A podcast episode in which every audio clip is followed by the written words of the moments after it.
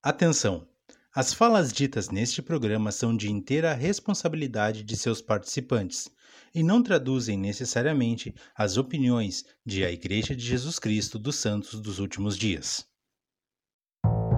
O Luiz Barbosa serviu na missão Brasil Belo Horizonte entre 2014 e 2016.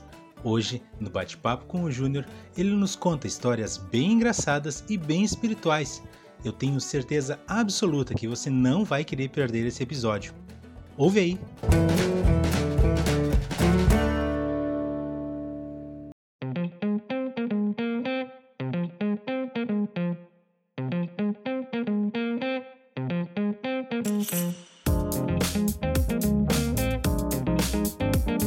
Fala pessoal, este é o podcast Plano Alternativo. Estamos chegando ao nono episódio e, como já sabem, domingo é um dia especial. Domingo batemos um papo com missionários retornados da nossa missão, no meu caso, a missão Belo Horizonte. E hoje eu tenho o prazer enorme de bater um papo com esse cara sensacional, Luiz Carlos Barbosa, ele que é do Ceará e serviu no mesmo período que eu, de 2014 a 2016. Como você está, meu querido? Tudo certo? Grande Aldo Muniz, tudo certo, tudo bem. Veio progredindo devagar tentando relembrar um pouco da missão e, e aquelas experiências boas, aqueles espíritos todos que a gente tinha quando estava na missão. Exato. Cara, quando eu bolei esse, esse projeto com o Christian e a gente pensou, cara, vamos, pensar, vamos chamar o pessoal que serviu conosco, né? Tu foi um dos primeiros caras que eu pensei, bah, vou chamar o Ader Barbosa, porque o Ader Barbosa é fera, meu. Esse aí tem, tem história pra contar. contar Exatamente, foi isso que eu pensei. E, cara, uh, vamos partir do, do princípio, de, do período pré-missão. O que te levou a ser batizado na igreja e como foi a tua adolescência, né? Porque tu não é um membro, tu não nasceu no convênio, tu é um membro converso, né? Eu, na verdade, eu conheci a igreja com 12 anos. Eu estava no aniversário de um amigo. Na verdade, eu conheci a igreja muito antes, mas realmente fui passar a visitar com 12 anos. A minha avó morava em frente a uma capela eu morava em outro bairro, um pouco distante dessa capela, e sempre que a gente passava em frente da casa da minha avó, eu via. Eu tinha muito medo de entrar, porque eu pensava que era um cemitério. Sim. Sempre via a capela fechada. Eu sempre via a capela fechada, aquela grama verde. Uhum. Nunca ninguém entrando, nunca ninguém saindo. Eu pensava, ali é um cemitério, não vou passar em frente nunca. e aí foi engraçado porque a gente se mudou para esse bairro que a minha avó mora. E aí, com 12 anos, eu estava no aniversário de um, colega de escola, e aí ele convidou, ah, vamos jogar futebol. Sempre gostei muito de futebol, eu vamos jogar futebol. Não sabia onde era, quando ele me, me chamou pra. Foi caminhando, chegando no local, era no Jute Cemitério, que era a capela. aí eu, na hora, eu, não, você tá doido? Não vou entrar, porque a quadra ficava no outro lado, e aí Sim. a entrada era bem vazia.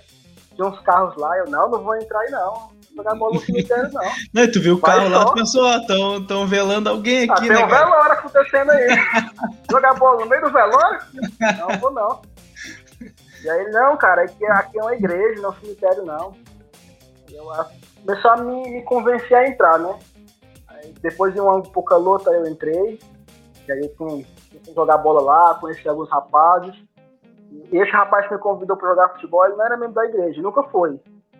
Mas eu comecei a, jogando bola, conheci, é, e aí eu comecei a jogar futebol, eu conheci alguns rapazes da ala, eles começaram a me convidar para ir para a igreja no domingo e, e, conhecer mais sobre os programas da igreja. Sim. E eu comecei a, a partir daí, ouvir os missionários depois. Ah, que legal. Que legal. E cara, tu sempre gostou muito de futebol, né, cara? Até tu acabou de comentar sobre isso. E antes de servir missão, tu tentou, né, ser jogador de futebol. E tu teve uma passagem aqui em Porto Alegre, tu acabou jogando no Internacional. E em que momento tu decidiu, cara, agora eu vou largar o futebol e vou servir uma missão? Bom, eu sempre tentei, né, jogar jogador de futebol, sempre gostei desde criança, meu pai jogou também por alguns morava, ele morou no Rio de Janeiro por um tempo, jogou futebol em um time do Rio de Janeiro jovem. E eu sempre fui muito envolvido com futebol desde criança. Eu jogava nos clubes daqui, nos clubes de bairro, estava na categoria de base do Fortaleza daqui. Eu e meu irmão jogávamos juntos, a gente foi para a categoria de base do Ceará também, meu irmão como goleiro. eu como jogador de linha. As pessoas sempre perguntavam, né, como é que faz pra... Como foi esse baque de sair do futebol para tentar pensar não ser jogador para ser um missionário. E aí, essa pergunta que você fez, como foi que eu escolhi? Na verdade, eu escolhi isso quando eu me batizei. Eu sempre deixei isso muito claro para as pessoas, porque quando eu conheci os missionários, que eles começaram a ensinar minha família, a gente conversando, eu tomei aquele sentimento para mim de que eu queria ser um missionário também. E eu fazia muito positivo com os missionários. Sim. Então, eu sempre fiz um cronograma na minha vida com um intervalo entre 19 e 21 anos. Sempre tentei fazer esse cronograma com essa pausa, sempre sabendo que, por mais que algumas coisas que eu quisesse não fosse acontecer, eu precisava ter essa pausa da missão. Tem até uma história engraçada que eu sempre fui muito fã da Copa do Mundo. Sim. Um dos meus sonhos era ver a Copa do Mundo, é, é, participar da Copa do Mundo, era, era assistir um jogo de futebol ao vivo da Copa do Mundo, seleção brasileira ou até da seleção.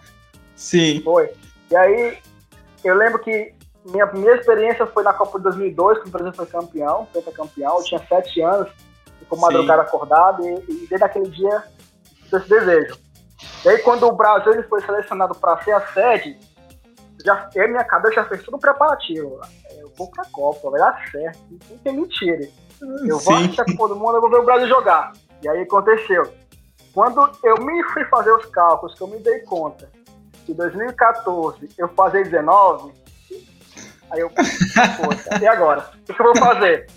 Aí eu pensei, Sim. não, peraí, eu vou ter 19, eu faço 19 anos em janeiro, eu vou enrolar o bispo ali alguns meses, mando eu espero a Copa, eu espero a Copa do Mundo, eu espero a Copa do Mundo é, e faço. Copa, é, mando chamado lá para maio, abril, vai chegar lá para setembro, eu faço minha Copa do Mundo feliz e você em missão. Meu plano tava ok. Até o profeta anunciar que eles precisavam poder ir com 18. Sim. pouco meses antes. Aí o bicho já pegou no meu pé, a estaca já pegou no meu pé, não teve pra onde correr. Aí eu fui servir missão na Copa do Mundo. E o mais engraçado é que o Brasil perdeu a Copa do Mundo em Belo Horizonte. Exatamente. Exatamente. Em vez de eu ser um pé quente, eu fui um pé frio. Mas. e cara, quando tu abriu o chamado e, e viu você se virar na missão Brasil Belo Horizonte, o que que passou na tua cabeça? Eu, eu fiquei um pouco preconceito, eu não vou mentir. É? Eu esperava ali um Porto Alegre, um Florianópolis. Até São Paulo eu esperava um pouco. Aí quando passei em Minas, Minas Gerais, eu fiquei. Não conheço nada sobre Minas Gerais. Eu não sei nem o que se faz, como é lá. Comecei a pesquisar, comecei a olhar os lugares. Eu tinha uns amigos que serviam, que é da minha estado que estavam servindo lá, mas não tinha tanto contato para conversar como é que foi. Eu comecei a estabelecer um contato com eles comecei a entender um pouco de como era a cultura do local em si. Mas, a princípio, foi um... eu fiquei feliz pelo chamado e depois fiquei, tipo, Belo Horizonte. Onde é que fica Belo Horizonte exatamente? Eu sabia no Sim. mapa, né? Mas Sim. onde é que fica de cultura, como é as pessoas, como é o costume. Porque não sei, não sei como é em Porto Alegre na, naquela época, mas aqui no Ceará era muito pouco falado sobre Minas Gerais.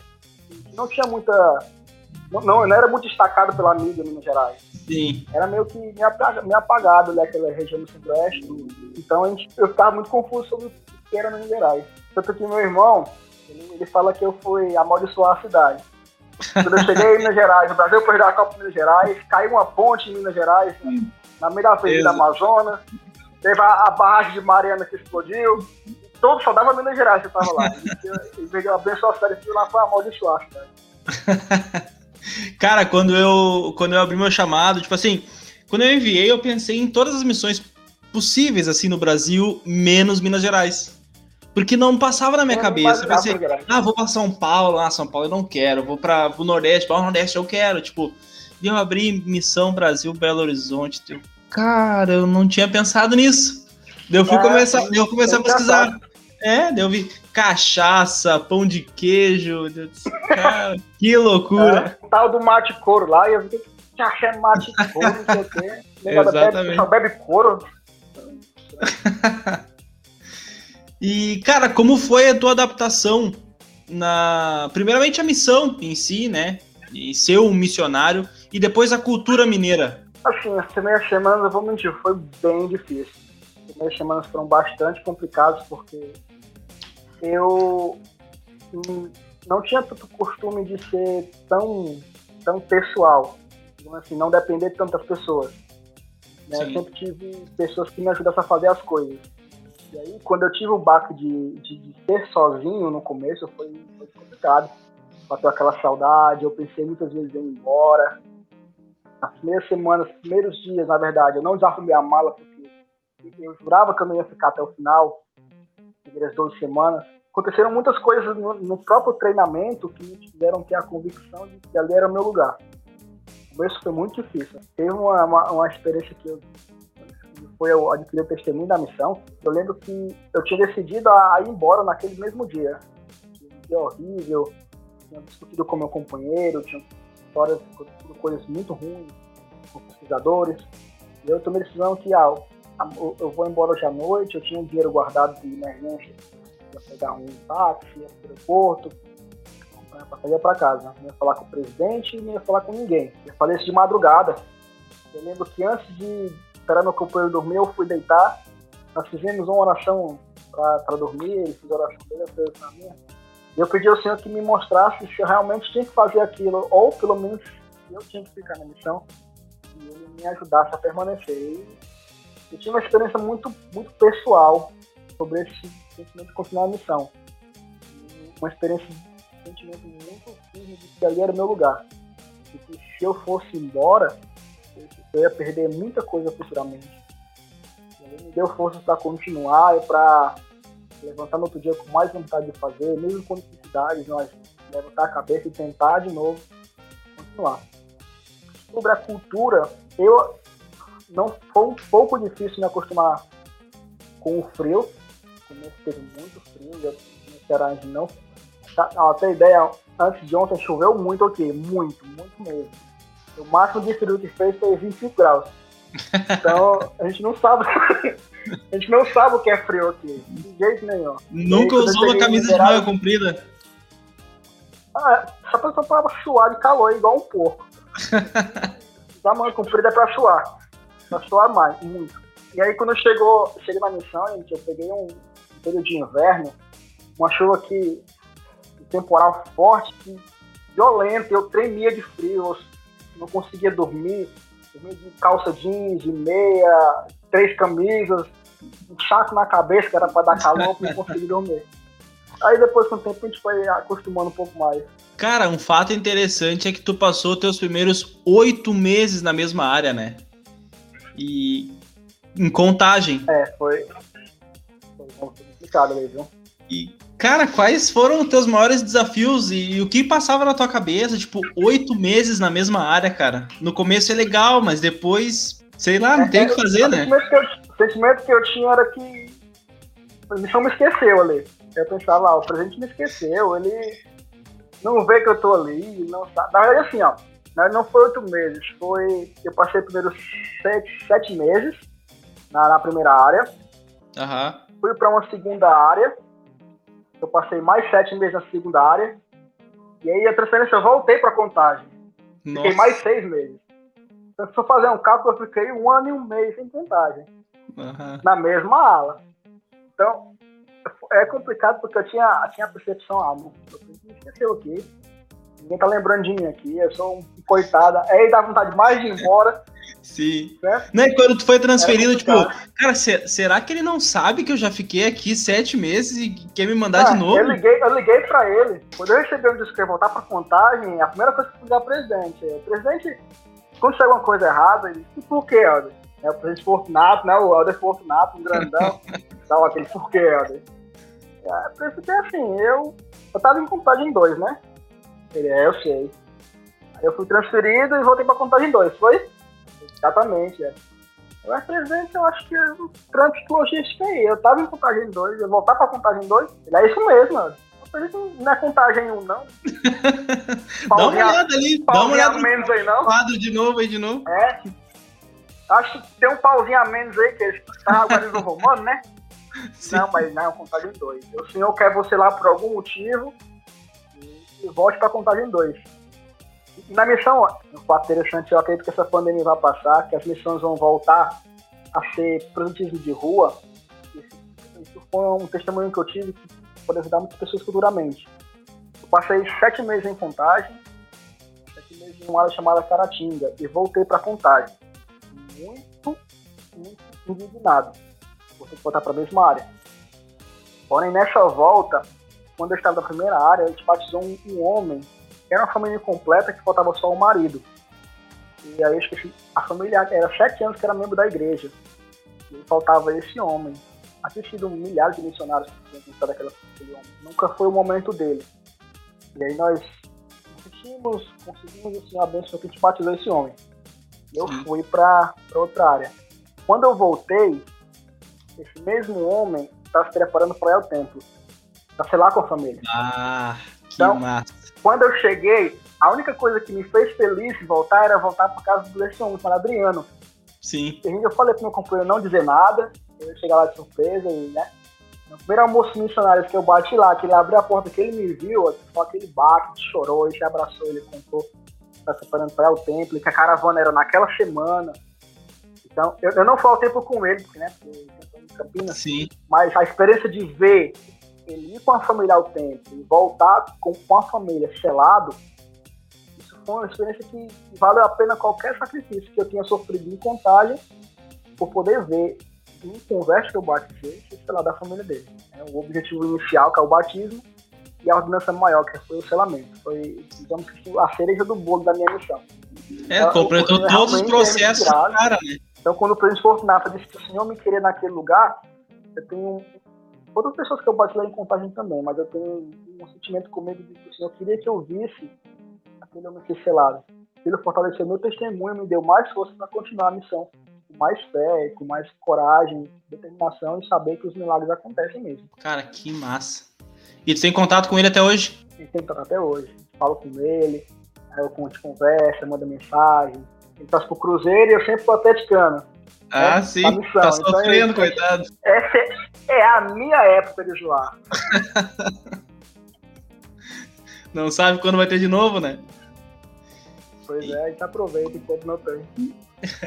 Cara, falando um pouco sobre os companheiros que tu teve, é, como tu avalia a importância dos companheiros na obra missionária? Porque a visão que eu tenho, e obviamente posso estar errado, porque isso aconteceu, é, o que aconteceu contigo e não comigo, é que o Helder Barbosa era um pré-Caratinga e outro pós-Caratinga, né? E não tem como falar dessa mudança sem falar do Murilo Barros, né, cara? O Helder Barros. E. Ah, com certeza. É, é isso mesmo que eu falei ou falei alguma bobagem? Você tá tão certo no que você falou, o do meu filho é Murilo. Eu tenho um bebê agora de um ano e onze meses. O nome do meu filho é Murilo em homenagem a ele. Porque de todos os companheiros que eu tive, eu tive companheiros muito bons. Muito bons, que me ajudaram bastante. Tive outros que não foram tão bons, mas que me ajudaram também a me tornar uma pessoa melhor. Mas o Murilo Barros, ele, ele foi aquela aquela conversão de Saulo para Paulo, deixou de ser o Saulo e tá, se virou o Paulo apóstolo. Digamos que o Murilo foi aquela, aquela luz que chegou para me mostrar o que eu devia fazer dali em diante, como ser um missionário, como ter fé, como acreditar que os milagres são reais, como viver o evangelho em meio a dificuldades, porque eu pensei que eu tinha dificuldade até conhecer o Murilo Barro. Eu vi que eu, eu, era muito privilegiado em vista do que ele fazia, do que ele tinha, dificuldade, limitações, das coisas que ele falava. Eu lembro que uma experiência nós estávamos juntos, é, ele é um conversa, ele tinha pouco mais de um ano aí para missão, e ele falava, Barbosa, eu não sei as escrituras como tu sabe. Eu não sei onde está marcado cada palavra, eu não sei dizer uma resposta estou tirando aqui alguma dúvida, eu não sei a eloquência que tu tem quando tu explica as escrituras. Eu falei, Murilo, mas eu não tenho a fé que você tem, o testemunho que você tem, eu queria ter. E quando você começa a falar, mesmo sem saber, as pessoas param para lhe ouvir. E isso vale muito mais do que qualquer conhecimento secular ou das escrituras que você possa ter. E aqui me ajudou a ver o exemplo que ele tinha e a dedicação que ele tinha para ensinar as pessoas para continuar a missão. Foi ali um, um gás que eu tive a mais, já é uma mudança de vida pessoal, não só de missão, mas de pessoal mesmo. E como eu quero ser no futuro. Então, com certeza, eu era um Helder Barbosa antes de eu passar pro Caratinga, deixei companheiro do de Barros, Murilo Barros. E depois que eu fui companheiro dele, eu me tornei totalmente diferente. Que massa, cara. Que massa. Aquele e... cara é demais. Você tem que fazer, tem que fazer um podcast com ele, viu? Convidei ele, meu. Ele tá, por enquanto, ele tá bem atarefado, viajando de um lado pro outro, então tá bem difícil. Mas em breve, em breve ele, ele vai estar tá aqui. E, cara, os missionários, eles são conhecidos pelas histórias que eles contam, né, meu? E tu teve muitas histórias. Uh, ah, eu adoro contar Muito engraçada, muito engraçada, muito triste. Mas eu queria saber de ti, cara, as duas histórias, a mais engraçada que tu passou e a mais espiritual que tu passou. Bom, histórias engraçadas espirituais. Eu tenho uma engraçada que foi espiritual, pode ser? Claro. Também? Pode. Uma engraçada que foi espiritual. Se tu, quiser contar essa e mais uma, fica à vontade. Que já vai é, matar. Os dois, né? A minha engraçada que foi espiritual que aconteceu interessante foi no começo da missão, nesse período de chuva desgraçada que tinha acontecido em contagem, período de 7 graus e eu sem agasalho nenhum. Eu sabia que o fazer fazia frio, então não levei Sim. agasalho nenhum. Eu levei muita camisa de manga curta. E eu cheguei no inverno de 7 graus. E aí eu sofri, sofri. Então, teve, teve um período em que eu não tinha guarda-chuva. Sim. Eu tinha levado um dinheiro, só que aconteceu uns problemas no meu cartão na missão e eu usei dinheiro pessoal para me manter.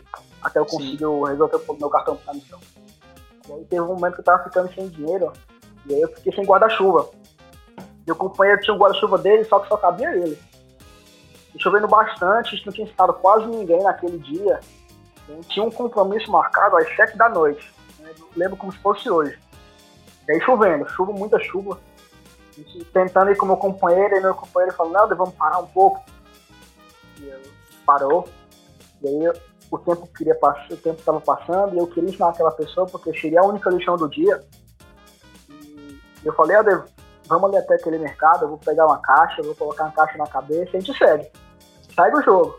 Ela tá certa. A gente foi lá, pegou a caixa, desmontei a caixa, coloquei na cabeça e nas costas. Isso aí, parecendo o corpo de Notre Dame, agachado com a caixa na cabeça e correndo. E aí, até onde a caixa deu, a gente foi. Quando a caixa acabou, a gente voltou com o alpendre e achei outra caixa, pedi a, a, pessoa que estava lá outra caixa, fiz um processo, desmontei, e botei na cabeça, me agachei e vamos correr, pra chegar na hora. E aí eu lembro que eu tava nesse dia, eu falei, ô Deus, meu Senhor. Mas orando com voz alta. Eu queria tanto um guarda-chuva. eu podia fazer parar a chuva ou me dar um guarda-chuva, né? Nunca pedi nada tão, tão bobo. Eu disse que eu escuto que o senhor faz milagres, eu pedi dar um guarda-chuva. Minha caixa molhando, né? Começou a molhar minha bolsa, um livro de moment, voltou para o alpendre. Interessante, quando eu virei para um lado naquelas caixas do lixo, tinha um guarda-chuva quebrado uma alça. Sim. Aí o Ade olhou, tá vendo? Ade, Deus escuta as orações. Eu usei esse guarda-chuva por seis meses. Aí, oh! Quebrado uma alça. Sério, bicho, ele durou, costurei a alcinha dele, que tava quebrada. Esse, ele, ele serviu comigo por seis meses. Sempre que eu passei em contato, eu falei que guarda-chuva. Que Mas legal. Foi a resposta que Deus ouviu na sua oração, né? Exatamente, na hora. Na hora correta. E uma experiência muito espiritual que a gente teve, essa eu não sei se o Murilo vai lembrar. Talvez ele lembre do desfecho, porque eu sou muito bom em memória e detalhes, ele sempre foi muito ruim. Sim. Nós estávamos indo para ah, um batismo. Sempre foi péssimo. ele sempre foi horrível de memória. Nós estávamos indo preparar a pia batismal numa sexta-feira para um batismo que aconteceu sábado à tarde. em Caratinga não tinha uma capela, não, não era uma capela, era uma casa. Sim. Nós batizávamos naquelas piscinas de piscina de plástico montada, grandona. Nós tínhamos que montar a piscina, encher a piscina no balde, balde por balde para encher a piscina, deixar pronto para o dia seguinte ter o batismo. Estava descendo o morro, a gente começou em direção da capela. Era umas 5 da tarde, 5 e meia. Nós paramos um homem, na verdade, esse homem parou a gente, um barbudo, alto, branco, fisionomia, o Zé Neto Cristiano. Ele pode ser mais um Zé Neto, barbudão assim, branco. Era, era, deu, é, parece com o Zé Neto. E aí ele falou, ó, são os missionários? São, são, são os missionários. E você está da Igreja de Cristo, né? Você conhece a gente? Nós, nós conhecemos sim. Conheço sim vocês. É, passa lá em casa amanhã. Passa lá em casa amanhã, se não me engano, era 10 da manhã. Não, Era uma da tarde. Passou lá em casa amanhã, uma da tarde. A gente tinha batismo às quatro. E aí, o Murilo começou a anotar o endereço dele, o nome dele. E eu lembrei, não, almoço amanhã vai ser 12 e meia. Vai ter almoço em meia. Então, a gente pode ir às duas? Ele, não, tem que chegar uma hora. Pode ir lá em casa uma hora. Aí o Murilo olhou pra mim, é. Almoça meia hora, né? É, com certeza. Tá bom, a gente vai uma hora. Pegamos o endereço, pegamos o nome, Bruno, o nome dele era Bruno. Pegamos o nome, o endereço e tudo que segue. Tinha a pia batismal, marcamos começo de uma hora com o endereço que ele nos deu. Fomos na casa da irmã, saímos às pressas para chegar uma hora como ele pediu. Ele sempre foi muito cuidadoso com o horário. Sim. Cuidadores. Eles marcaram com a gente que ia fazer o máximo. E aí a gente chegou na casa da. Procuramos o endereço daquela pessoa. Ele tinha dado o número para mim 57. No rua tal, número 57. A gente chegou nessa rua, nunca tinha visto essa rua. Nunca tinha passado por lá. Começando a procurar, né? Casa por casa. 47, 49, 51, 53, 55 e 59. Param-se no meio. Cadê os 57? Era para ter uma casa entre 55 e 59, Sim. né? E seria 57. A minha fiquei logo indignado, perdi uma hora do meu almoço, o cara mentiu pra mim. Eu tinha muita raiva disso acontecer pra mim, mas eu tinha muita raiva. Sim, sim. Se ele tinha dado sério, era mentiroso. Eu comecei a xingar. Cara, mentiroso da perna, eu perdi meu tempo. Fui estar batizando uma pessoa e o cara mentiu pra mim, mas vai queimar no inferno. Vai queimar no inferno, aí tem a hora dele. E aí o, o Murilo falou assim, não, olha, calma, tá aqui por algum motivo. A gente ali de frente onde seria o número 57 né? E aí a gente deu meia volta e tinha um rapaz fazendo cimento para bater uma laje. Paulo Mineiros, né? Bater uma laje. Sim. Parando de amassa cimento. E o, o Murilão, vamos falar com esse rapaz aqui. Quando a gente virou, que a gente falou com o rapaz, o Murilo e o cara começaram a se olhar um pouco assim. Esse cara apaixonado, querendo se beijar. Sim. Eu sei entendendo. Amor à primeira vez. Eu sei entender. É, se olharam assim por uns 4 segundos fixos, olhando pra cara do outro, e eu ah, Ixi, perdi o homem. Eu pensei, ah, eu pensei, ou se beijar, eu caí na porrada aqui agora. Tá tudo Aí eu fiquei olhando pra um, olhando pra outro, aí os dois se olhando, aí o rapaz deu um abraço no de Barros, começou a chorar, e eu ficava aquele silêncio no céu, se abraçando, e o rapaz chorando, e eu calado aqui, querendo Entender. o um procedimento da história, é, e eu lá, um poste lá parado. Aí quando o rapaz voltou assim, né? Depois, se abraçaram, se cumprimentaram, ele disse que esse rapaz ele era de contagem, onde o Adebal tinha passado. Sim. Ele era um membro da igreja afastado, e o Adebal, antes de ser transferido para Caratinga, tinha ensinado a família dele e tinha ativado todo mundo antes de sair, dando a voltar aqui para a igreja. Mas aí quando ele foi transferido, a família começou a brigar, aquele rapaz tinha sido preso, é, tinha sido, estava ali naquela cidade para tentar melhorar de vida, mas tinha conseguido emprego, estava sem pagar aluguel, estava trabalhando para comer, na verdade mesmo, assim. E aí aquele rapaz tinha orado ao Senhor, ele disse que ele tinha pedido muito a Deus que ajudasse ele a, a encontrar o caminho de volta ao Senhor, né? Encontrar o caminho de volta para a igreja.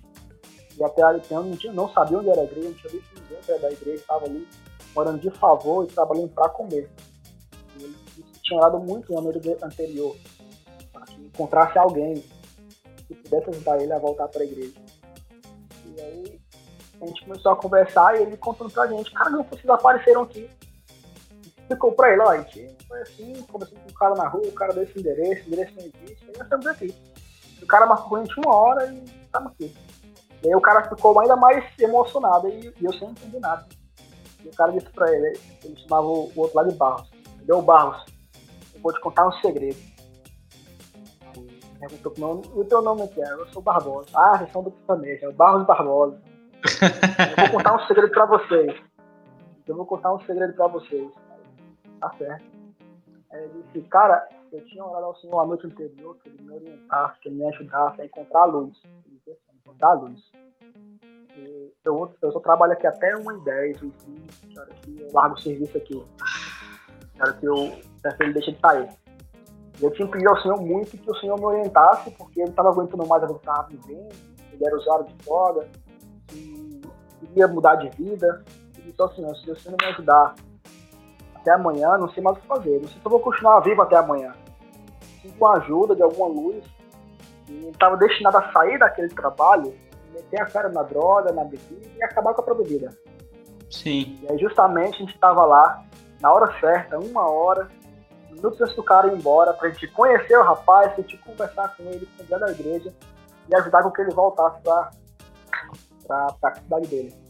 Não sei, não tive mais contato se ele voltou para a igreja, mas foi uma experiência pessoal que para mim ficou muito forte. Porque eu não sei quem era o, o Bruno Zé Neto Cristiano que falou comigo naquela hora. Eu não sei porque eu não sei porque ele deu aquele endereço que não existe. Mas o Senhor pode ser um anjo. Pode ser um anjo, não sei. Mas a gente tinha que estar ali uma hora. Não era uma e dez, não era uma e meia, não era duas horas. E tinha que ser naquele endereço por algum motivo especial. Então, foi uma experiência especial que eu nunca vou esquecer daquele, naquela missão, naquele momento especial. Cara, que massa. Que massa. É, tem, tem, coisas. Exatamente, exatamente. A gente vive a missão em busca desses momentos, né, cara? E quando acontecem esses momentos, a gente fica sem entender. É, a gente registra para não esquecer no diário, né? E tenta reviver aquele momento, todos os momentos está com dificuldade, eu tento lembrar de que Deus ele existe, que Deus ele fala e ajuda dos meios dele, que vezes não entende, mas ele tem essa maneira de trabalhar e ele vai me ajudar. Exato. Cara, ah, na missão nós temos a oportunidade de exercer chamados de liderança, né? E tu foi um dos, dos líderes que, que, que passaram pela missão naquele momento. O que tu aprendeu com aqueles momentos que tu passou e o que que tu leva para tua vida nos dias de hoje, por exemplo?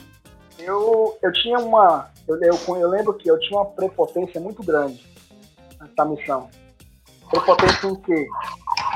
Eu sempre me destaquei nas coisas que eu fazia em Fortaleza. É, a minha estaca, ela é uma estaca muito forte. Tipo assim, meu bairro, para outras cidades, talvez São Paulo, São Paulo tem muita capela, mas aqui na minha cidade, no meu bairro tem duas estacas, por exemplo.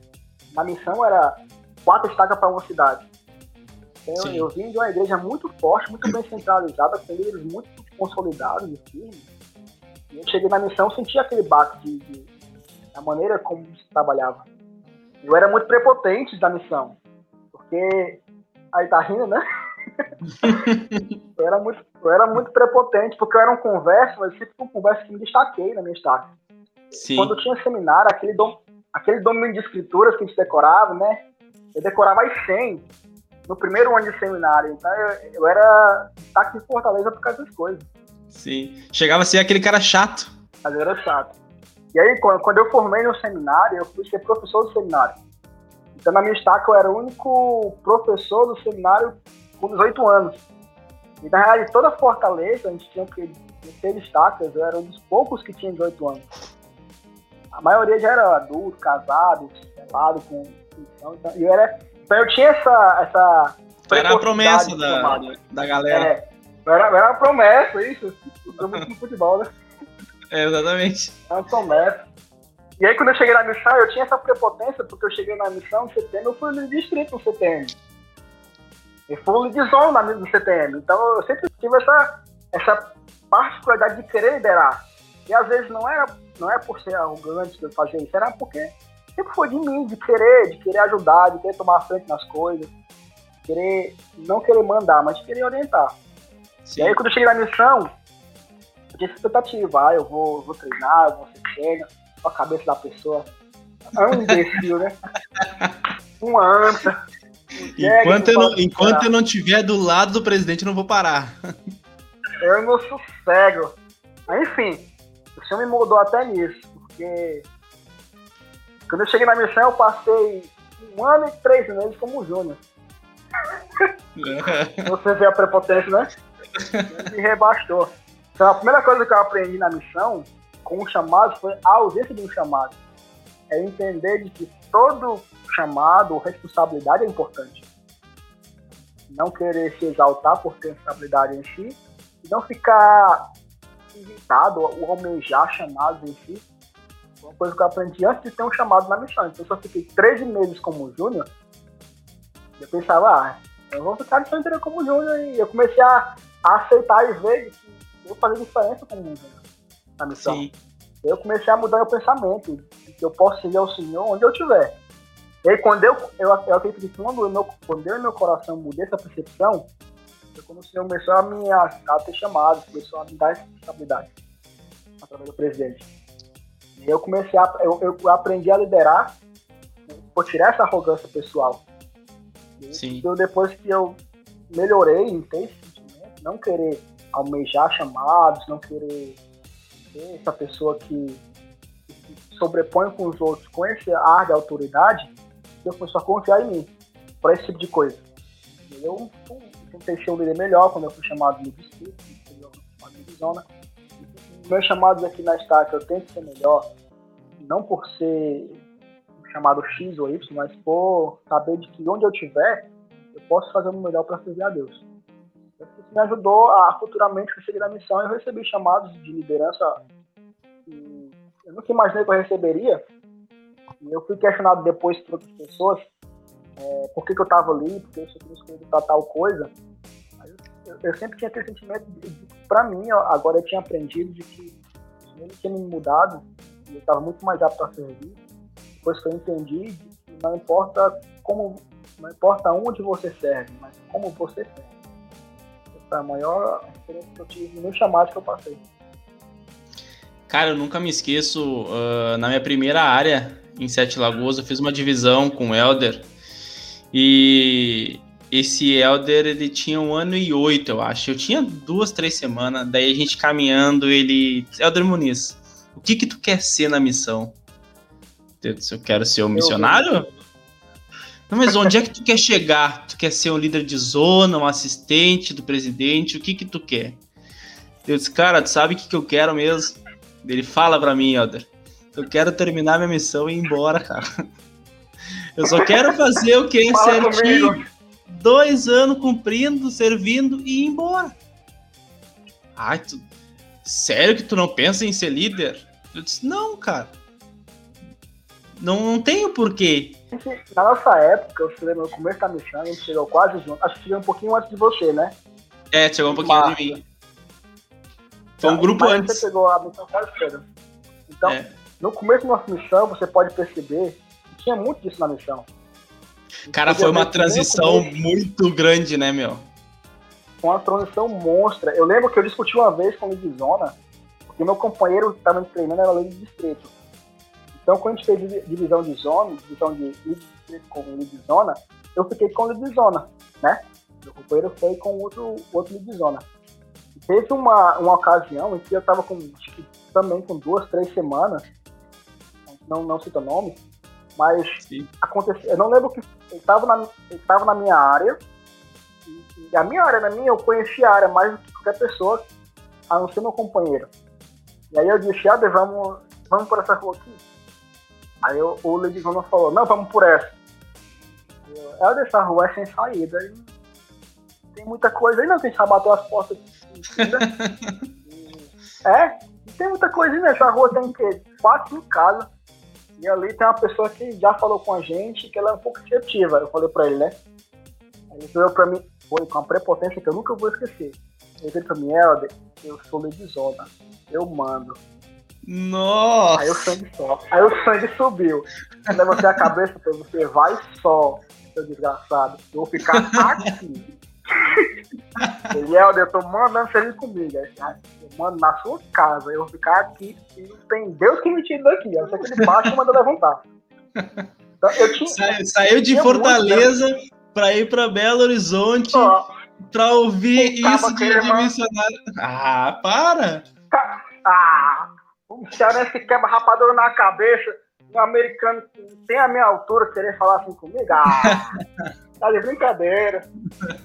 Aí, Por favor. Então, tinha essa, ele tinha muito esse, autoritarismo. E aí, isso me ajudar a mudar as coisas, né? Exatamente. E, cara, passando um pouco já para a parte de pós-missão, o quanto a missão Vai. vem te ajudando hoje em dia, contigo, com a tua família, com teu filho? Cara, a missão ajuda me até hoje. A missão me ajuda a aprender a estudar. A primeira coisa que a missão faz é estudar. Sempre foi muito regulado nos meus estudos, a maneira como eu estudar. A missão aprendi a ter um horário para estudar e para separar para me meditar só. Uh, aprendi o capítulo, capítulo 8, né, de aprender a planejar. Sim. Dar o tempo com sabedoria. Eu uso isso até hoje porque eu tenho um tempo muito corrido. Eu, eu não sou ninguém, eu sou um coitado da vida. Mas eu não sei, eu não sei o que acontece que esse coitado faz tanta coisa num dia. Eu, eu trabalho, eu tenho um estudo, eu estudo faculdade, eu estudo concurso público, eu, é, tipo, eu tenho praticamente dois trabalhos, então eu faço muita coisa e eu, eu aprendi a, a, a, separar o tempo com sabedoria. Uma coisa que eu aprendi na missão. Ah, aprendi a lidar com meu companheiro, minha companheira, minha esposa, também serviu missão. Sim. Então a gente aprendemos juntos, a gente até hoje inventário de dupla, por exemplo. ah, isso senta, é bom, isso é bom. Vamos, vamos ter inventário de dupla aqui. Aí começa, ah, eu não gosto de você, não gosto de você, e vice-versa, aquela conversa volta. Então, a gente, os, os dois serviços de missão, a gente tem essa, essa troca de experiências missionárias. Né? Sim. Saber eu, eu fui um ano e três meses como júnior. Um três meses como júnior. Tô casado há quatro anos como júnior. Então, tô, vou ficar acompanhando o júnior até a eternidade agora. Exatamente. Já ouviu bastante, né? É, tá acostumar, né? Sabe, sabe aquela frase que é, é, seus companheiros vão ser como a sua esposa, né? Aí você pegou um pouquinho de cada companheiro e colocou na Jéssica, assim, injetado. Mas a missão e, cara, muita coisa, a missão me ensinou. Tem mais alguma coisa que a missão te ensinou que tu queira falar? Só as principais, além de ter fé, de acreditar, de saber que os milagres acontecem, ter uma determinação. Aprendi a planejar, eu sou. Eu acredito que no meu trabalho, eu trabalho, a gente trabalha com métodos, trabalhamos muito com métodos, eu uso muito aquela parte do pegar meu evangelho, e fala que as metas expressam o desejo aos coração, né? A frase que dizia lá. Sim. Então, às vezes, que eu, às vezes na, no trabalho que eu precisava dar um treinamento, falar sobre esse, sobre metas, sobre atingimento delas, eu usava essa frase. Eu, eu iniciava com isso. O que, que é metas? As metas expressam o desejo do nosso coração.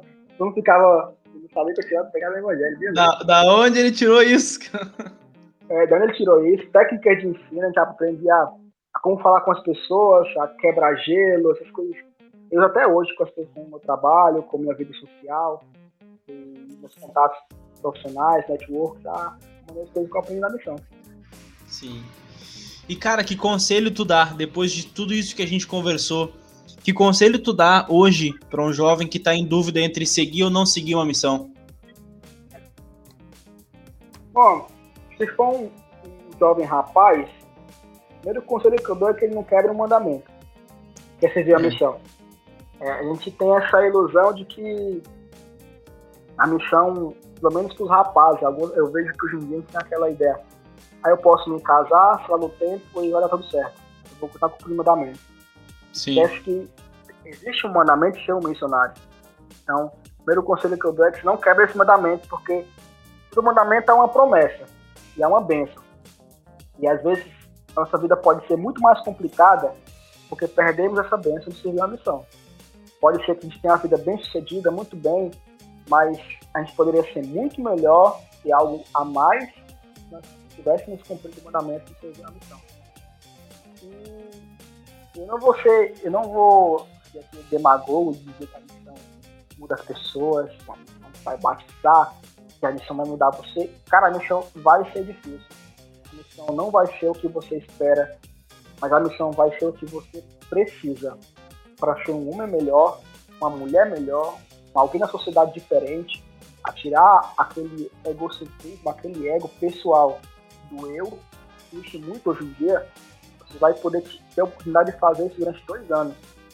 Eu sempre fui muito egoísta nessa missão. E minha mãe sempre me. Quando eu cheguei na missão, até hoje ela fala: a missão mudou você de uma forma que eu nunca imaginei que você mudaria. Tirar aquele egoísmo, aquela, aquela prepotência de direitos para você. A, a missão te traz experiências, e se essas experiências que você às vezes considera negativa, que faz com que você seja uma pessoa melhor. Faz com que você seja um pai melhor futuramente, um marido melhor, um, funcionário no seu trabalho melhor, às vezes um patrão, quando você for tivesse a condição de status de contratar pessoas, um patrão melhor, a missão traz tudo isso. Fora o fato de você passar por experiências, até aquela que eu contei do, do rapaz Fernando Cristiano, experiências que você talvez nunca passe na vida. É, talvez você nunca passe na vida, você vai passar na missão. Vai ter experiências para não só para contar para as pessoas, mas experiências para você lembrar na sua dificuldade. A missão ela é um pouquinho do, daquele calvário que Cristo passou. Você entender que Cristo sofreu aquilo e, e por alguns anos da sua vida, você andar um pouquinho do que ele andou. Ver como foi os levar não, ver como foi o sofrimento que ele teve em ser rejeitado. Dá muito mais valor à expiação quando você participa dela. Essa é a frase que eu levo comigo. Eu nunca, nunca entendi a expiação até participar de um dos passos da expiação. A parte de ser rejeitado, era o mais desprezado entre os homens. A missão a gente é desprezado a todo momento. Cuspido, eu levei pedrada, eu fui cuspido, me xingaram, fui jogar água quente em mim. Coisas que também serão com Cristo. E aí entender e passar por isso, nem que seja mínimo, você entende um pouco mais do que Cristo passou e começa a valorizar as coisas boas. Começa a valorizar a expiação. Então, meu conselho hoje, eu posso dar um, digamos assim, um resumo um conselho para quem não pensa em ser missão, primeiro prepare psicologicamente. É, entender que a missão ela vai ser desafiadora, porém recompensadora. Prepare-se espiritualmente para você não, mesmo no momento que você fraquejar, vai acontecer o momento de você fraquejar, você lembrar o porquê você está ali. Lembrava que eu deixei meus pais, que não são membros ainda, os pais não são membros, eu era eu fui o primeiro conversa da minha casa e quando eu saí estava todo mundo afastado. Sim. Eu pensava que eu estava deixando para fazer a missão, não só por mim, pela minha família que ficou e para a família que eu ia construir. Então, pensar que o motivo que você está ali, o propósito que você está fazendo missão, quando tem dificuldade, quando aconteceu essas provações, é usar o lema da Dory, procurando mesmo. Não vai nadar. As coisas vão melhorar. Cara, tu me fez lembrar de algumas coisas que eu comecei a pensar na missão, sabe? A obra do Senhor, a obra missionária, ela vai estar tá ali, cara, ela vai acontecer. Cabe tu escolher ser um participante daquilo. Entendeu? E ter aquelas bênçãos reservadas para ti. Porque se não for tu, vai ser outro cara. Se não fosse o Helder Barbosa, seria outro Helder. Se não fosse o Helder Muniz, seria outro Helder. Alguém estaria lá naquele momento.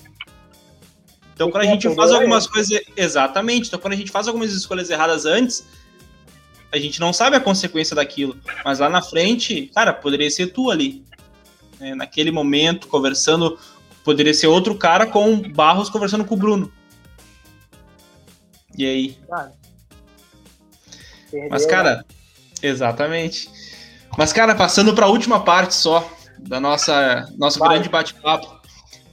Eu vou te fazer umas perguntas e é já ou jamais, tá? Tu me responde a primeira coisa que, tu, que vem na tua cabeça. Se tu já fez ou nunca fez, tá? Ou tá alguma outra pergunta no sentido assim, sempre pensando a primeira coisa que vem na mente.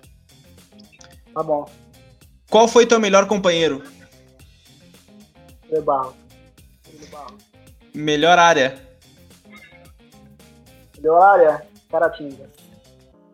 Um dia para reviver. Dia do batismo do Reginaldo.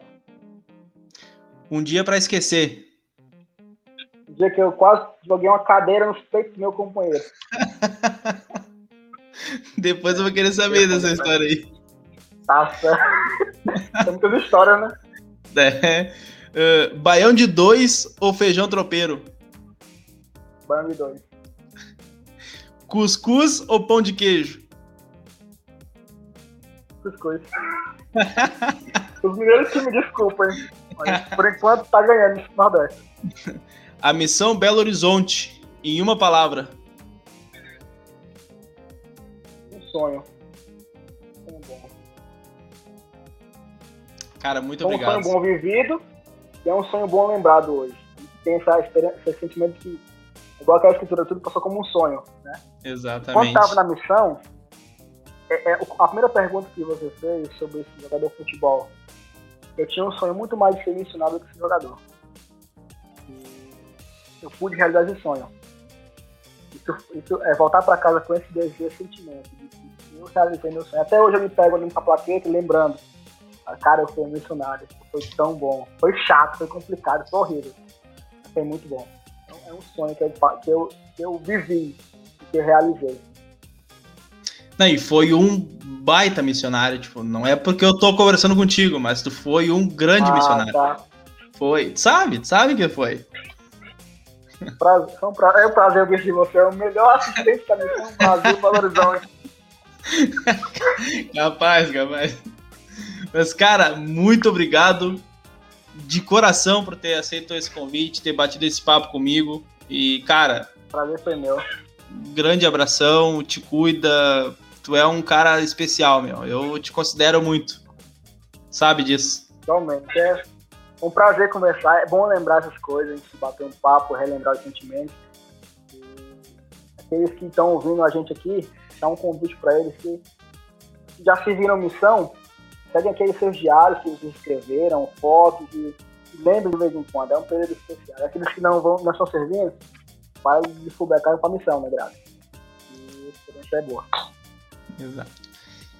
E se você ouviu até aqui, ouviu esse baita bate-papo com o André Barbosa, por favor, compartilhe esse episódio para os seus amigos, nos siga nas redes sociais, arroba plano underline alternativo no Instagram e nos siga no Spotify também, plano alternativo, e fiquem ligados, porque logo mais teremos outra entrevista, tá bom? Um grande abraço a todos e até mais!